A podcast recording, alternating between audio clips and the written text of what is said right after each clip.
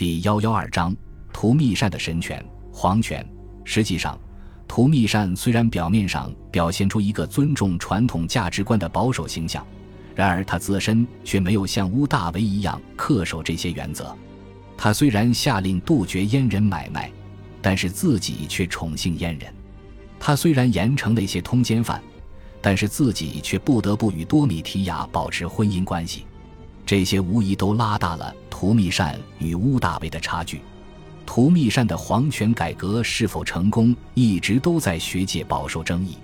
一方面，图密善对元老院的残暴让他成了毋庸置疑的暴君；而另一方面，权力不断集中于皇权又好似大势所趋。图密善或许是第一个公开自称为主人与神的元首制皇帝，但却不会是最后一个。事实上，到了三世纪帝国危机的时期，戴克里先建立君主制之后，自称为神与世界主宰几乎成了每一个皇帝的惯例。君主制时期的皇权高度集中，元老院几乎彻底沦为摆设。从这点上看，或许图密善眼中的皇权并不落后，也并非开历史的倒车。与之相反，他对皇权的理解似乎前卫了两百年。假以时日。也许图密善能证明皇权改革的成功，又或许会落得与卡利古拉、尼禄、加尔巴和维特里乌斯一样的下场。不过这一切我们都不得而知。讽刺的是，图密善这位神明自诩主宰世界，却主宰不了自己的命运。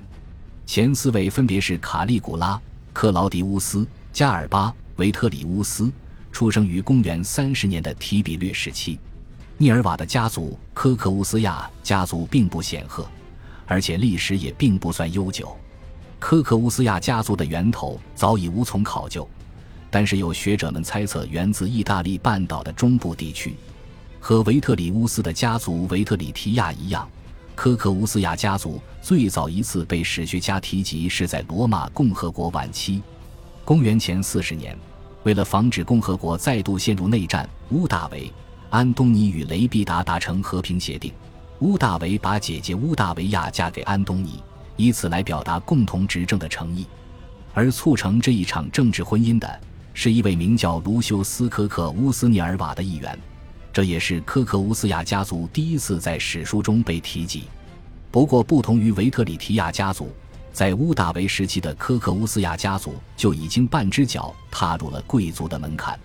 其家族成员也已经在元老院内任职，在这之后，科克乌斯亚家族就先有政治名人，不过也应一直是元老院中的一员。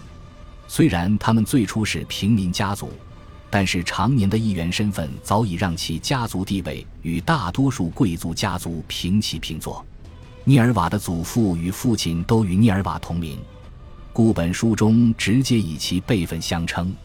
涅尔瓦的祖父与其父亲都是当时罗马备受尊敬的法学家。涅尔瓦的祖父曾撰写过多本法律书籍，是当时罗马著名的法理学家。提比略皇帝曾因钦佩涅尔瓦祖父的能力，希望授予其官职，为帝国出力。然而，涅尔瓦的祖父却十分鄙视提比略甩手掌柜的执政方式，并且极度反对提比略在罗马城内设立禁军。为了抗议提比略的政策决断，涅尔瓦祖父选择绝食自杀。为此，提比略皇帝曾屡次放下身份求他进食。然而，去意已决的涅尔瓦祖父丝毫不为所动。提比略若是不知悔改，他便一心求死。提比略没有听从涅尔瓦祖父的意见，也便没有再劝。公元三十三年，涅尔瓦祖父因绝食而死。其反对提比略的行径。被许多议员以及平民赞颂，一代法学大家对抗皇权、绝食而死的行为，让科克乌斯家族在罗马声名远扬，同时也让提比略皇帝的声誉大打折扣。不过，提比略大部分时间都在卡普里岛享受退休生活，故任由罗马城内的元老院对其造谣辱骂，没有对涅尔瓦祖父的行为打击报复。有关于涅尔瓦父亲的记载并不多。只知道他继承了涅尔瓦祖父的衣钵，也成了一个法学家，并且颇有威望。或许涅尔瓦长大后的与世无争与温文尔雅，都和其祖上两代人的职业有关。感谢您的收听，喜欢别忘了订阅加关注，主页有更多精彩内容。